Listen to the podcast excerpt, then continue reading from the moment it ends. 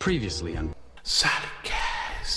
Hoje eu tô de casa cheia de novo. Eu trouxe muita gente para falar de uma coisa que tá preocupando muita gente aqui na sociedade como um todo. Mas hoje a gente vai falar de livro por conta dessa notícia meio absurda que a gente ouviu falar nesses últimos dias da taxação dos livros e vai falar um, um pouco mais sobre livros, nossa relação com livros, o que a gente tem lido, como, como ler mais. Dani Teófara. Para taxar os livros, né, o argumento que usaram é que pobre não lê.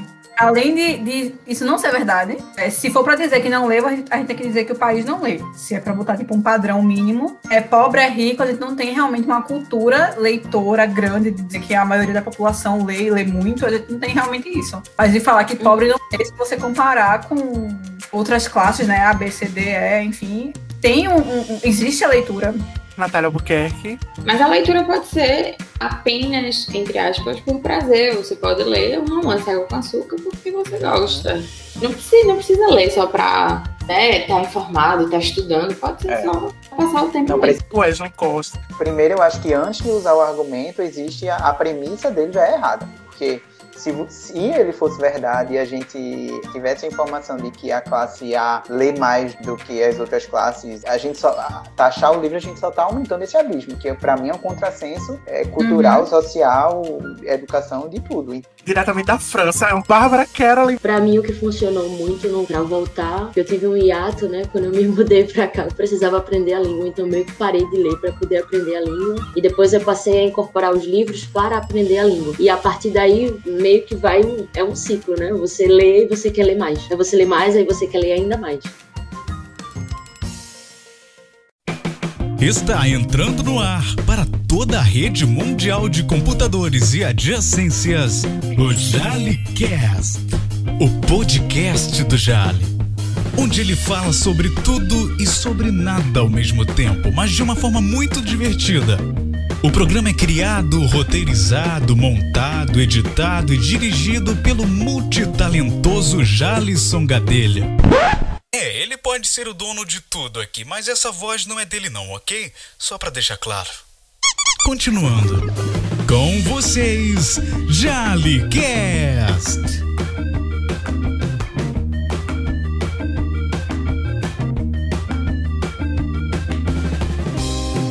É, mas aqui tem um programa muito legal, chama. Eita, peraí, deixa eu pegar a tradução. Como se fosse assim, leitura em troca.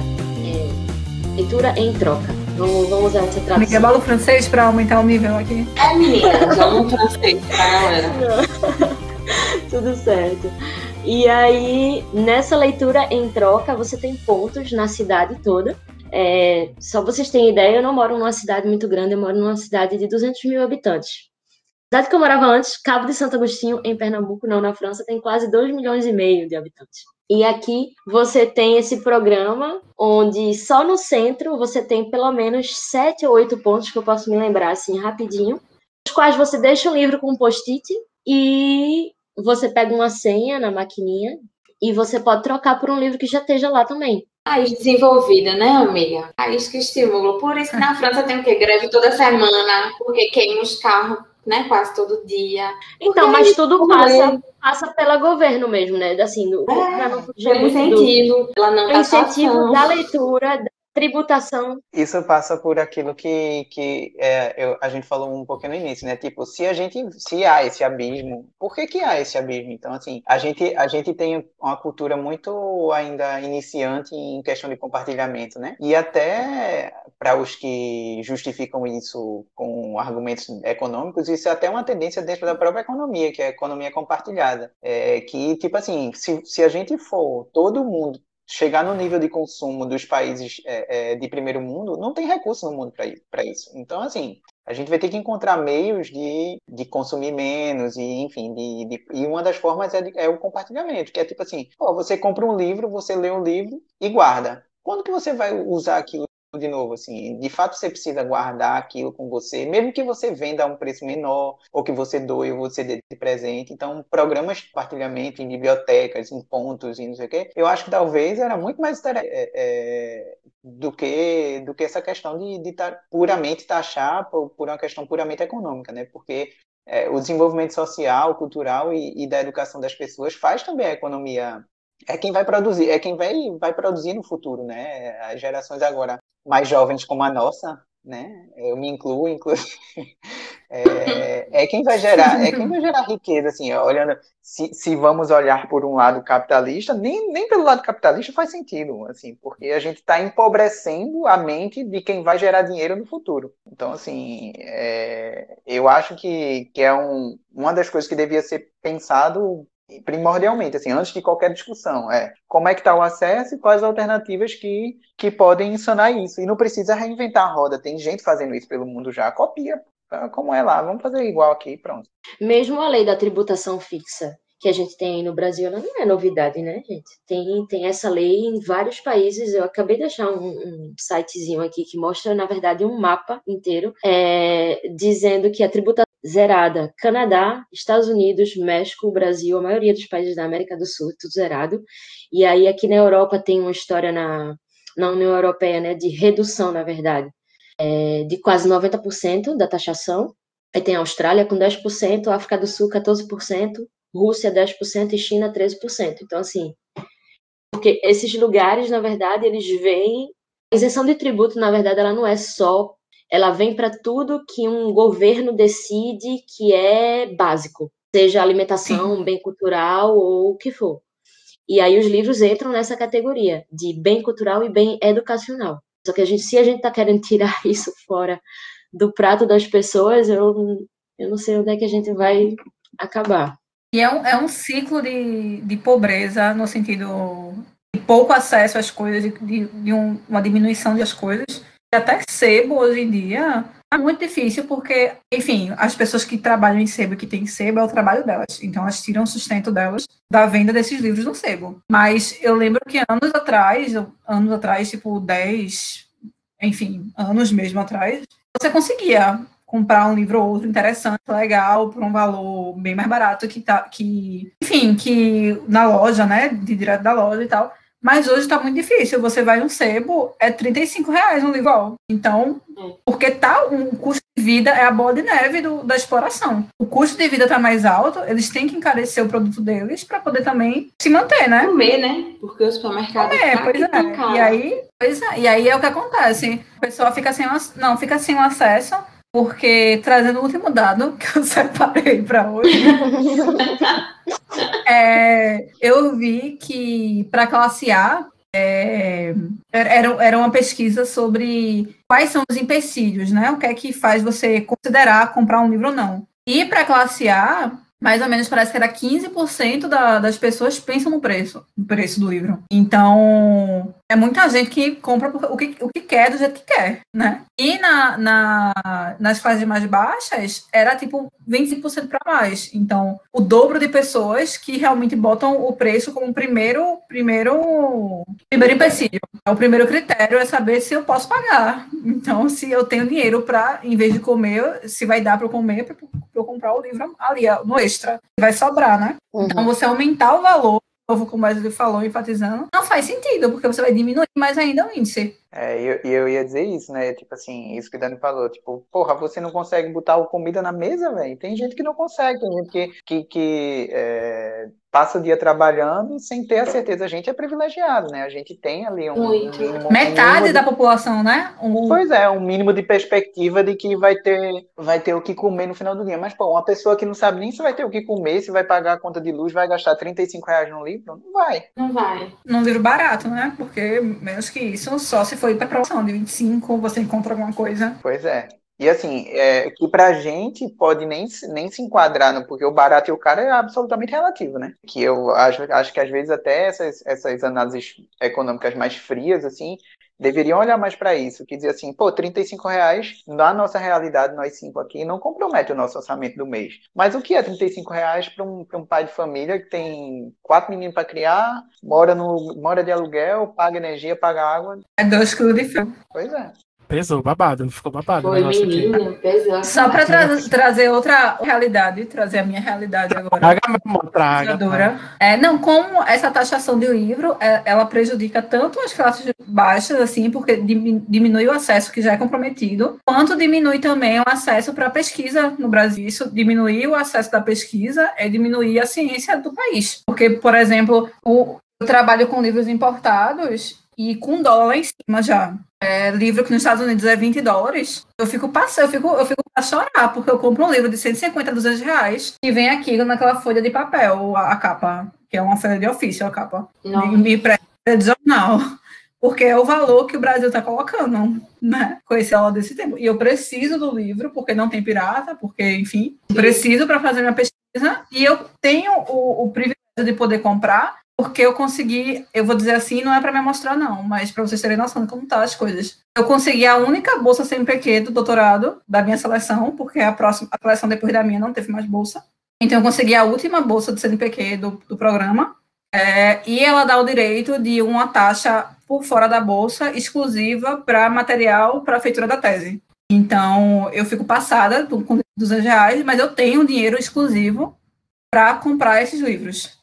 E quem não tem, como é que pesquisa? Pois Não é. pesquisa, né? Porque com auxílio pesquisa. família de 200 reais já é o preço do teu livro.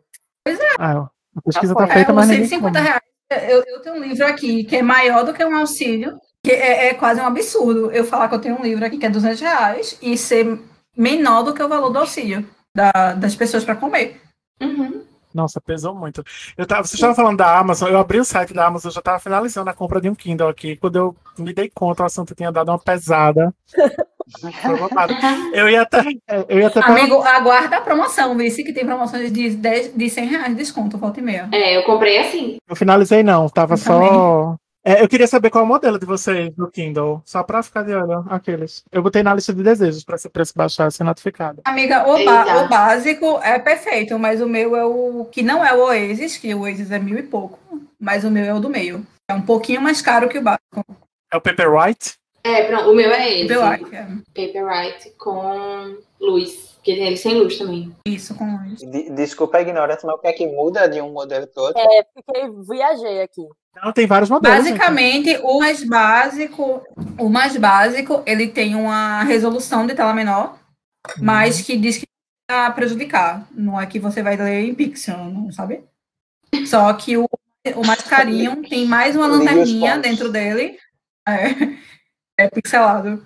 Não é assim, não. Aí o mais carinho, que eu acho que é tipo quase 100 reais mais caro, alguma coisa assim. Mais caro, Eu- ele tem mais luz Isso. dentro dele, então tem uma luminosidade melhor E a prova d'água. e é a prova d'água. O que não, não importa muita gente, porque a gente não vai no chuveiro, né? É mais pro povo lá que lê, É. banheiro. a gente não tem muito isso. Mas é a prova d'água, fica aí, né? Um extra. E uma coisa que Dani falou aí sobre a questão de pesquisa, né, que, que acaba sendo sofrendo também com, com essa questão de imposto, é, a gente está falando muito do ponto de vista do consumidor, né? Mas isso é um desestímulo também para quem escreve, para quem traduz, para quem, para editora, para livraria. Que já tá colhida, né? Pois é, além de, de o consumidor não ter o preço que atrai a ele a, a, a ler, quem produz o, o, o produto ali para leitura também não vai estar muito interessado, porque ele não vai ter condições mínimas de, de, de desempenhar a atividade dele com um retorno bom, né? A gente, quantas livrarias a gente não teve aí fechando nos últimos anos aqui em Recife? Eu vi uma matéria que acho que, eu não sei se a Saraiva teve alguma loja fechada aqui em Recife, mas a Cultura teve, Fechou. né? Eu vi, eu vi que as duas tiveram, em alguns pontos, declararam, é, pediram recuperação judicial. Então, pô, é uma cadeia, na verdade. Tem, tem muita gente envolvida nesse negócio, não é só quem lê, né? Na ponta ali da cadeia. Ah, eu vi que é mais ou menos 20% do mercado encolheu. De, de livraria e tal. Foi encolhida. E aí a De gente tá falando produção, né? de- A gente tá falando da Amazon enaltecendo, mas o capitalismo tá aí também para destruir livrarias, né? Porque ocorre muito disso por causa dos- desses outros acessos, porque é muito mais barato eu comprar um livro na Amazon com frete grátis por ser Prime do que eu comprar direto na livraria. Aqui isso é uma coisa interessante. É, os- quando você vai comprar livro na Amazon, ele sempre dá a opção do, do Kindle, né? Tem bastante livro de graça, como vocês bem falaram. Mas a maioria tem uma taxa extra em cima. Porque, enfim, a ideia é de não deixar essas empresas globalizadas entrarem no mercado. Essa é a primeira coisa, para poder incentivar os mercados locais. E entre os mercados locais estão as livrarias. Tipo, aqui, quem tem livraria tem incentivo extra por ter livraria. Tipo, con- completamente contra o que a gente tá, tá falando, sabe? Não, e mesmo assim, com esse incentivo e com essa essa. É, pelo que eu entendi, é como se a Amazon ela tem uma, uma taxa, algo em cima dos produtos dela para ela ser, deixar mais justo a competição com Isso, livraria. deixar mais justa a competição para que as pessoas possam escolher de forma mais. Sim. E, e mesmo assim, é a concorrência desleal, como diria o meme da nossa época, do YouTube, das antigas. É, uma concorrência desleal. Porque É, eu continuo comprando na Amazon porque eu pegar um livro que na, na editora é 70 reais com 25 de frete, e eu pegar na Amazon por 35, 40 com frete grátis, eu vou, eu vou comprar o quê? Livro, livro é artigo de luxo, né? Para mim sempre foi, né? Ah, É, se- sempre foi. Era tipo. é o capitalismo, imagino. É isso, é, é, não tem pra onde correr. É, é- é- Mas eu queria só voltar para a história de Jalisson lá, do como que eu faço para ler mais. Uma Isso. coisa que eu senti muita falta no, quando eu- logo quando a gente terminou a aplicação, que a gente entrou na universidade, a gente entra nessa essa coisa toda, né, de novo mundo, você muda a direção dos seus estudos e tudo mais, não vocês, porque vocês ficaram nas comunicações, mas a gente foi uma guinada bem, bem agressiva, vamos dizer assim.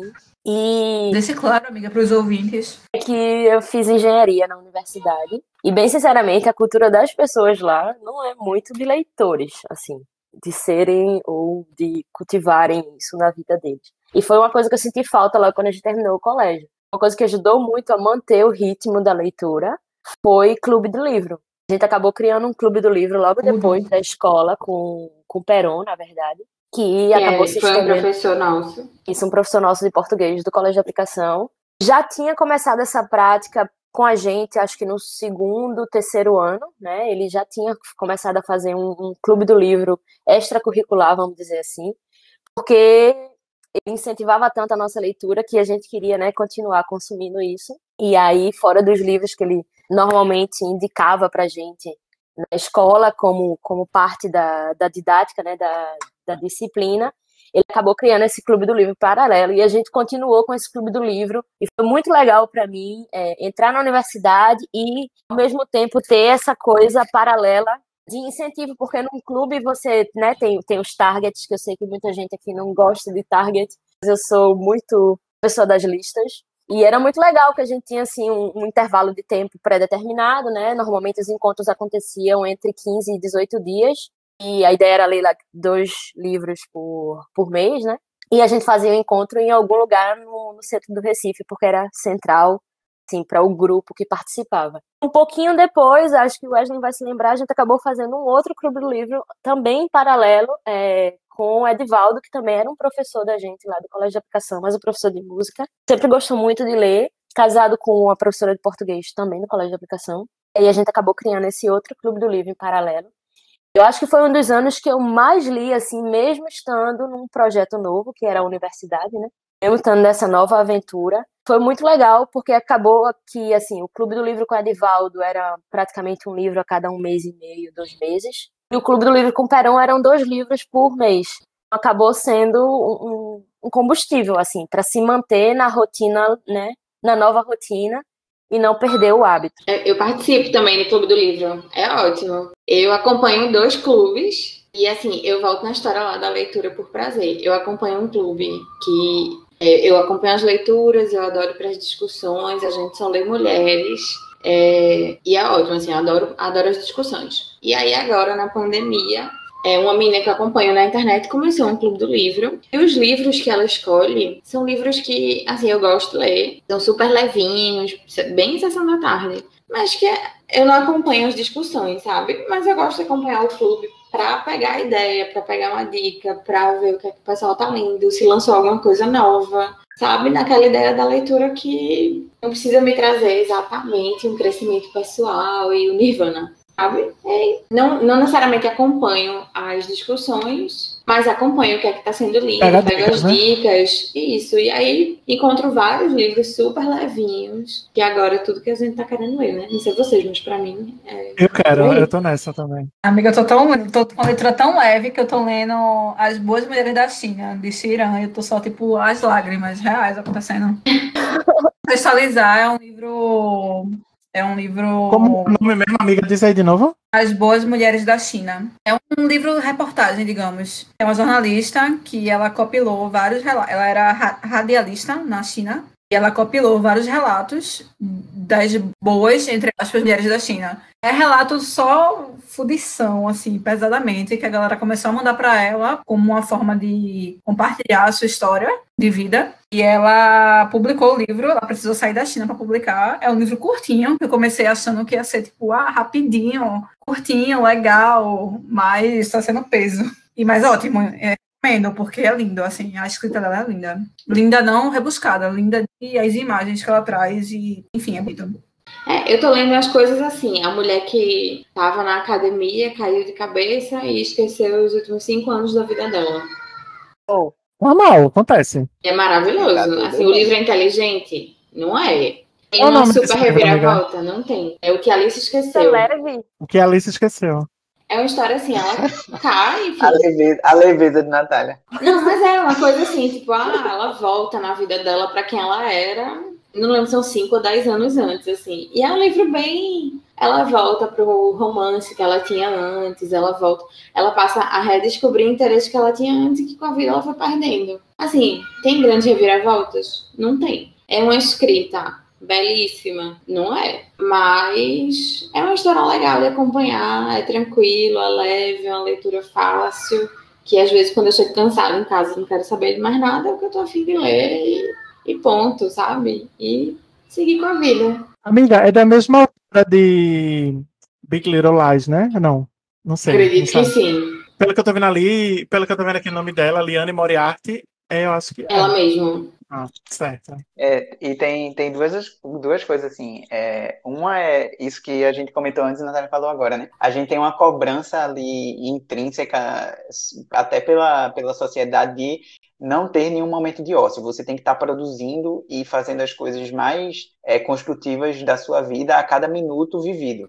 Então, o Dani tinha falado, né? Às vezes, para relaxar, é bom você não fazer nada. Você chega em casa, senta, vai pensar na vida, relaxa, toma um banho.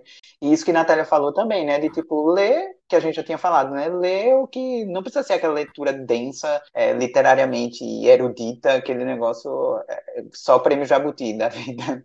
Mas é, a leitura leve. Inclusive, minha gente, leiam Torto Arado. Sim, a gente vai para a gente vai para a parte de indicações. Vamos começar então a parte de indicações. Uma amiga minha, uma outra amiga nossa, na verdade, Larinha, acabou me indicando esse livro e eu não acho aqui em português. Voilà. Ah, amiga, compra o Kindle. Aqueles. Mas o Kindle tá por 27 euros, meu bem, desse livro. Não, sei o que esse amiga, livro tem, tem. Eu, eu, te, eu te mando, eu te mando. Menino, tá super irritado esse livro aqui. Rola uma história, rola uma história de região. Tentei, aí não rolou. Sim. Não, eu tô Esse super livro afim tá de ver. super A gente- irritado. No Instagram ele aparece duas vezes por dia. Não sei vocês, É, tá mas todo mesmo no Kindle, é, a Amazon ela bota taxa por região. E aí, Não, é, eu tava. Ô, amiga, eu não saio do país. então, aí foi mal. Eu saio de Camaraty. Eu não sei te dizer. A, minha região é sempre essa. Aí pronto. É, ela, aí ela me indicou, ela até falou: ah, lê esse livro tal, muito legal, acabei de terminar e, e gostei muito. E eu fui procurar e acabei desistindo, porque, né, com esse dinheiro eu posso comprar outros 10. Qual é o nome mesmo? Torto. Arado. É, não tem, pô, eu não acho livro em português e o imposto é muito caro sobre os livros em português do Brasil, bem sinceramente. Os livros normalmente são entre 5 e 10 euros pra, pra comprar aqui, tá ligado? Capa dura, bonitinho e tudo mais. Quando eu procuro o livro brasileiro, vai pra 27, 30 euros. Não vou comprar, né, gente? Porque, né? Faz sentido. Aí eu tô lendo praticamente só livro em inglês e francês agora, porque não é caro. Tu também tava na dessa, né, Wesley? De, de ler tô livro na- em inglês. Quais foram os títulos que tu já leu? Ai, peraí, eu tenho que pegar. Alguns, assim. Cita um, dois. Eu li aquele é, 1984, 1984, de George Uhum. Orwell, em inglês. Li é, The Bluest Eye, de Toni Morrison. E acho que os, os últimos em inglês foram esses dois. Tá bom. Então acho que agora a gente já pode passar para a parte de indicações de livros, né? A gente já começou indicando alguns durante o episódio, citando alguns títulos.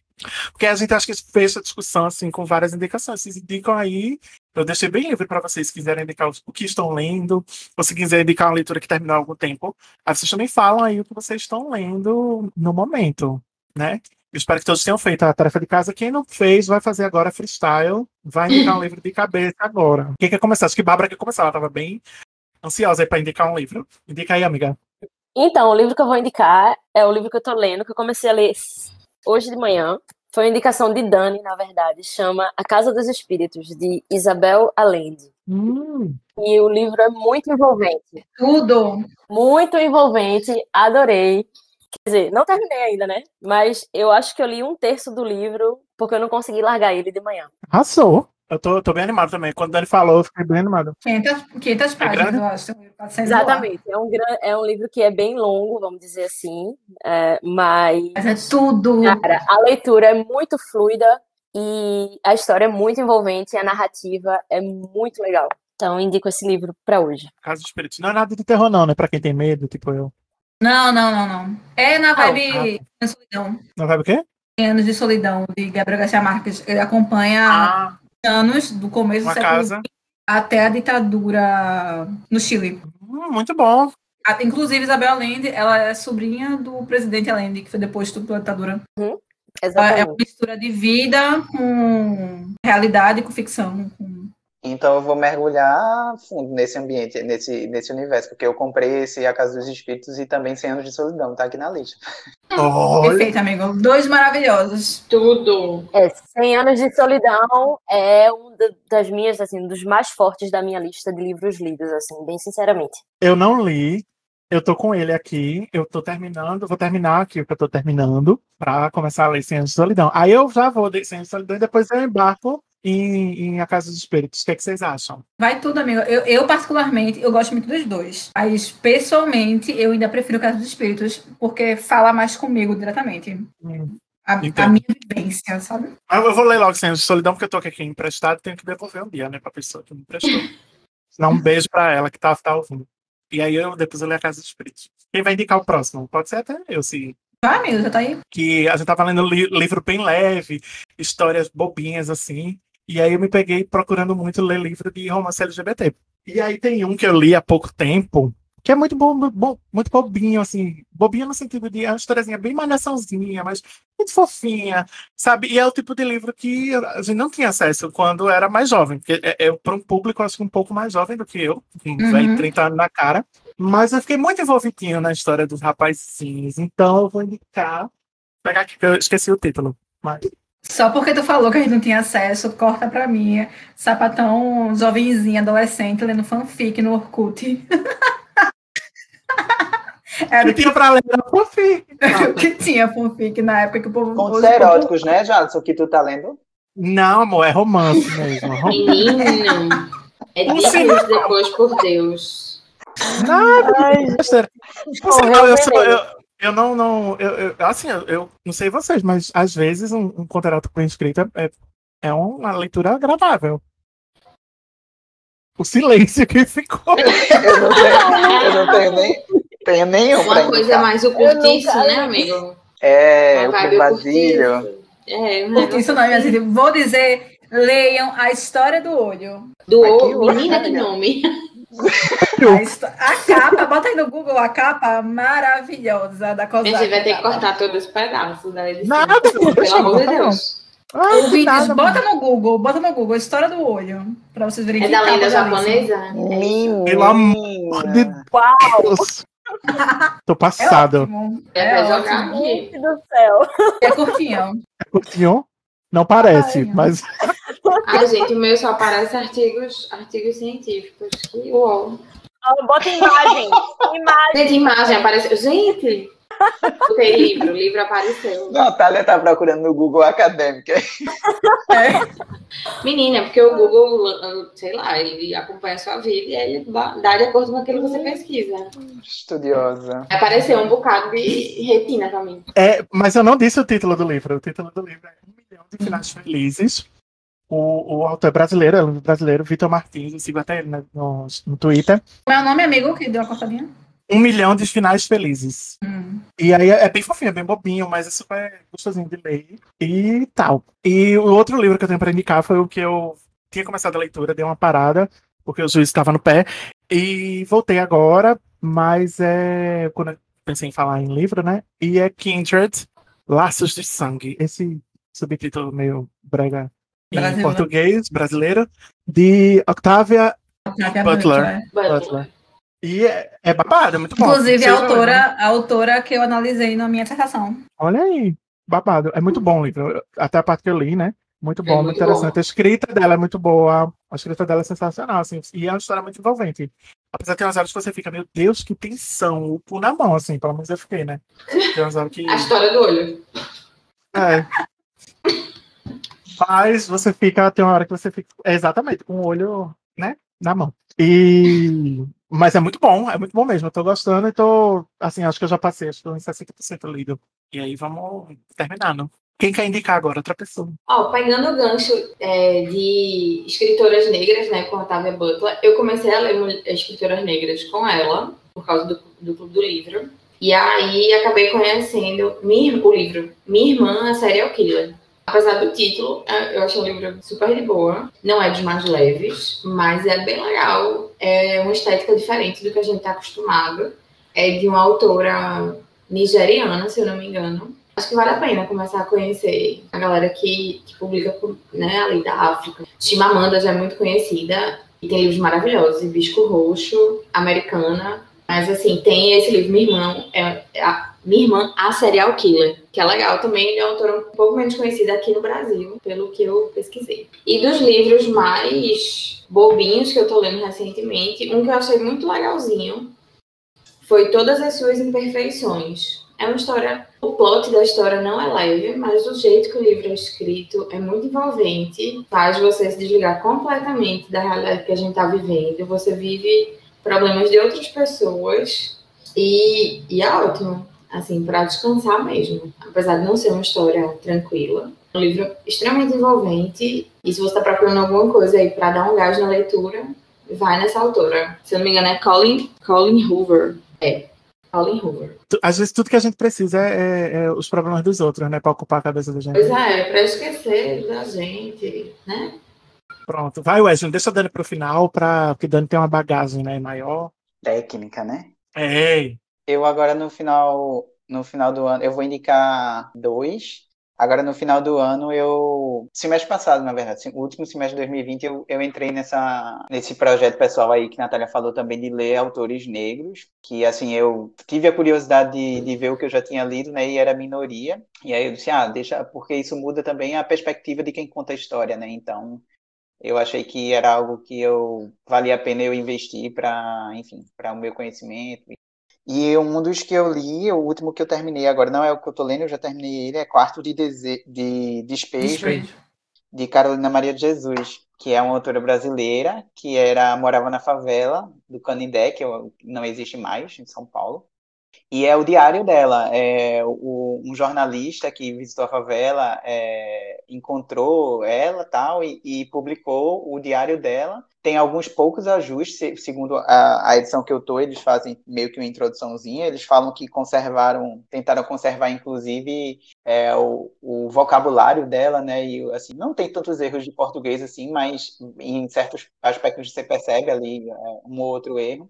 E tem, assim, é, é, é- apesar da crítica social ser um tema pesado, né? Ela fala ali da rotina da, da favela, de, de como ela criou os filhos, ela não tinha marido, era mãe, mãe solteira. É, não, é, uma, é uma leitura fluida, assim, não, apesar do tema. Então, eu, eu gostei de ler e, e faz você pensar bastante nesse, nessa questão social, sair um pouquinho de fora da caixinha, né? Como o Jalson falou aí, é, é, a gente é privilegiado, então acaba sendo mais o problema dos outros, mas não, é o nosso problema também, porque a gente vive em sociedade, né? Então me fez pensar, refletir bastante coisa. E o segundo é uma paixão da adolescência, né? se, se assim eu posso dizer, que é ensaio sobre a cegueira, de, de José Saramago, que eu acho que a gente leu no colégio, foi isso? Não lembro se a gente leu junto. Acho que sim. Não. A gente leu, a Eu gente acho leu que no não. clube do livro. A gente leu no clube Eu do acho que livro. no deveria, não lembro. Eu acho que rolou. Não, eu acho que rolou na época do colégio. E foi uma das leituras Não, eu ficaram acho que no colégio não rolou, não. Eu sei que eu não li. É, eu sei que rolou ali entre as pessoas o livro. Na minha memória, eu achei que tinha sido paradidático. Também não é um livro. É, ele não é um livro levinho, assim, para quem tiver no clima aí do que os meninos falaram, de, de ler coisas mais leves agora, devido ao contexto que a gente está vivendo. Saramago também não. Eu não sou crítico literário, Dani aí depois pode falar melhor que eu, mas a, ele tem uma forma particular de escrever, então é, às vezes também não é tão fluido, mas eu foi o primeiro livro dele que eu li, depois eu li acho que mais dois, eu acho, dele, e eu gosto do, do jeito como ele extrapola nesse livro a, a capacidade humana, né, assim, de numa condição extrema, o que o ser humano seria capaz de fazer, e a gente vê que, gente, é, diante do que a gente tem vivido nos últimos tempos, assim, eu não, não duvido tanto é, é, de que a gente estivesse tão longe do que ele coloca no, no livro. Assim. Claro que é uma realidade bem distante, na verdade, eu, eu não sei nem se chega a ser é, algo fantasioso, mas é, eu achei interessante a abordagem que ele faz de assim, vamos colocar o ser humano à prova e, e ver o que ele, como ele reage, né? E ele conta a história ali, é, se todo mundo, se a gente de repente não enxergasse mais e como é que a gente sobreviveria, como é que a gente viveria em grupo, em sociedade. Então, eu gostei muito de ter lido e foi um dos primeiros primeiros livros que me marcou assim. Eu não sou muito de ler, marcar e guardar a memória do livro não, sabe? Eu vivo muito no momento da leitura, mas esse foi um dos que eu guardei assim. O filme é bom, um amigo? outro O filme é bom? Rapidinho, pode, amiga, mas deixa o filme. Tu viu? Chegou a ver o filme, mas Não vi o filme, não vi o filme. Dizem Eu que não vi, é é bom, não, né? Eu gostei. Ah, Bom, assim, nada horrível, não. tem adaptações muito piores, né? Eu não sei porque eu não li o livro. Ah, tá. Ah, Aí é melhor. Quem que... Bárbara, tu leu o livro e viu o filme? Eu li o livro e vi o filme. E aí? Acho que o livro é mais intenso em termos de- da experiência, Ah, faz porque, sentido. Normal. né, assim, acabei lendo o livro antes do filme, na verdade, né, no, no clube do livro com, com o pessoal. A discussão foi muito fértil, é muito nesse sentido que o Wesley já comentou. É, o filme é uma boa adaptação, muito sinceramente é uma boa adaptação. Ah, massa. Mas então. o livro é uma experiência muito intensa. Esse livro foi um dos livros mais marcantes também, assim, da- acho que tá na minha lista dos, dos melhores, meus best-sellers, vamos dizer. Pronto, aproveita aí o gancho, já indica o próximo que você quer indicar. Então, não é um livro leve, por isso que eu só peguei o gancho da fala de Wesley, na verdade. Mas é Uhum. um livro que também me marcou muito. Acabei lendo ele no finalzinho do ano passado. Chama O Tatuador de Auschwitz. É, Só daí já vê o peso. Só de falar, Alcio. foi, foi um prisioneiro, a história de um prisioneiro que acabou contraindo febre tifoide no campo de concentração. E aí ele foi transformado no assistente do tatuador. Aí Ah. ele passa a trabalhar do lado do governo nazista, né? Porque, na verdade, ele agora faz parte dos empregados do governo. Mas ele tenta não mostrar esse lado de ser de ser parte daquilo, parte daquele sistema. E o livro, na verdade, fala de uma história de amor. É um livro muito legal. Pode, Dani, pode tomar a vez aí. É, eu não vou indicar nenhum leve, porque os últimos que eu li foram todos peso. E é o que tá mais Porque eu não sou vida. obrigado, eu não vou indicar nenhum leve, Não, porque eu sou tá né? Vocês só indicando peso. É, vou indicar peso. Aproveitando o gancho de, de Bárbara, eu vou indicar um que eu li esse mês, mês passado, no fim do mês passado, que é A Guerra Não Tem, não tem Rosto de Mulher, que entra na, na questão da Segunda Guerra, é, contextualizando. É um trabalho de relatos. é, foi um trabalho que a, que a autora, que é um nome bem assim, porque ela é bielo, Bielorrússia, então tem um é, Svetlana Alexievich, não sei se está certo, mas ela, enfim, é rainhazinha do relato. Ela coletou, ela entrevistou várias mulheres é, que eram do, da União Soviética que lutaram na, na Segunda Guerra. Hum, São várias, vários recortes dessas, dessas entrevistas. O que eu achei genial desse, desse livro é como ela fala muito, que tem muito livro sobre, sobre guerra. Então você sabe as batalhas, você sabe os comandantes, você sabe, você sabe como foi a estratégia, enfim. Mas não é tão, não tem tanto foco na questão pessoal da guerra, sabe? O como a, a guerra afeta o indivíduo, aquela ação individual realmente. Aí tem muitos trabalhos até de, de resgate desses testemunhos e tal. E aí ela faz isso com mulheres, específico, porque ela quer ver se a guerra foi diferente para homens e mulheres que atuaram no, no, front, em várias, em vários, enfim, mulheres que lutaram mesmo, mulheres que foram enfermeiras, mulheres que foram da comunicação, da inteligência. Ela faz todo um apanhado e é muito interessante você ver como essa, esse caráter individual afeta a, as mulheres que na época tinham 16, 17, 18, 19, 20 anos. Eu, na época da entrevista eram senhoras, voltaram a ser as donas de casa, voltaram a ser, né, saíram desse, desse lugar. É, não é um livro pesado no sentido de leitura difícil, é um livro que você lê rápido e você lê muito fluida, mas tem umas frases que essas mulheres falam assim, que você vê que é que pega no fundo, sabe? Não é uma metáfora maravilhosamente bela, mas é uma frase de um momento, de uma sensação que elas tiveram no, na, enquanto estavam no bombardeio. Situações que pegam você e você faz, puta que pariu, não imaginava que, que acontecia uma coisa dessa. Você não imagina que uma mulher de 50 quilos consegue carregar um homem de 90 com o. o com o. Eu tô até me arrepiando, lembrando com o, a roupa, né, de frio do, do exército, que está empapada de sangue, que congela, então você fica mais pesado. Ela estando menstruada, o sangue escorrendo pelas pernas e transformando a, a calça que ela está vestida em como se fosse gelo. E, tipo, corta a perna dela. Caralho. Levíssimo. Mas, enfim, são situações que elas vão contando, assim, com a naturalidade que aconteceu. E elas falam, eu não sei como eu aguentei, porque eu tinha 53 quilos, eu tirei um homem de dentro de um tanque. Enfim, é, são coisas que, por exemplo, eu li também a Trégua, do Primo Levi, que ele foi um, um cara do... Ele estava num campo de concentração, e ele conta tão naturalmente coisas que não passam pela minha cabeça. Você sabe que foi horrível, você sabe que teve tortura, que teve violência, que teve várias coisas, mas quando a pessoa conta experiências individuais sabe, coisas assim que aconteceram, você não imagina que chega a esse ponto. Então, eu acho muito esclarecedor você você ouvir essas pessoas que passaram por. Tu lê esses livros em português? Em português, eu li em português. A Guerra no Terror de Mulher. Ok.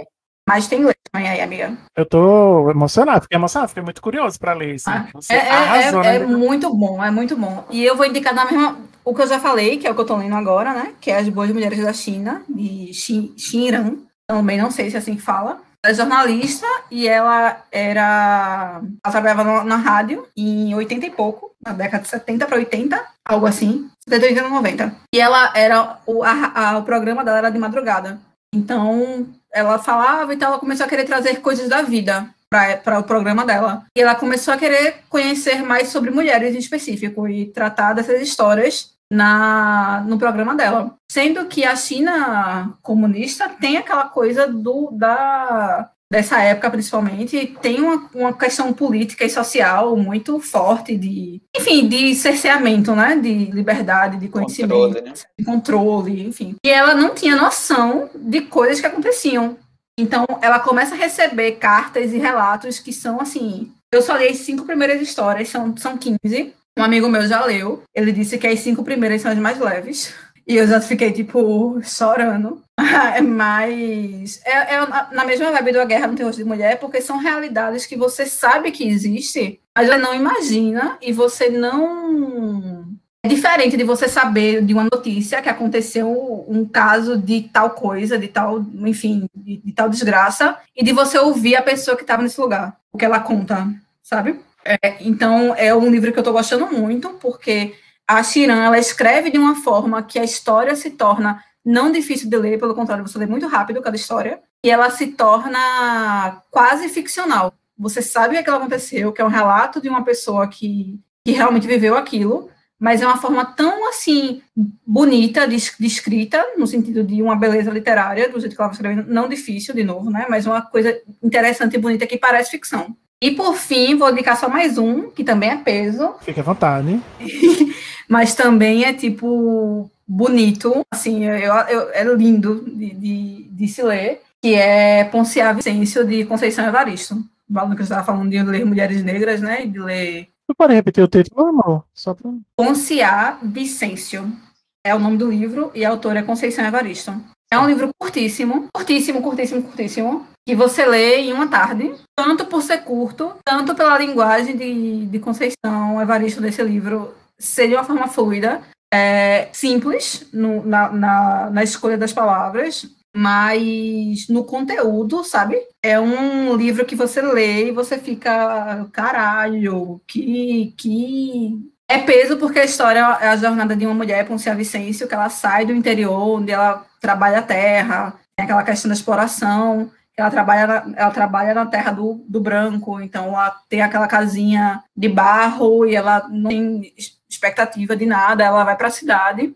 É, e aí tem uma questão de ancestralidade, de conexão com, com ancestral, os ancestrais dela, de conexão com a terra. E a forma que, que você escreve, você quer devorar, você quer ler super rápido. E é uma coisa que você sente que, ao mesmo tempo que é desolador, porque é triste a história, assim, a, a vida é triste, é, é escrita de uma forma muito bonita. Então, é um mix de sentimentos. Então fica esses três que tem toda a relação com a outra, né? Histórias bonitas e desoladoras ao mesmo tempo.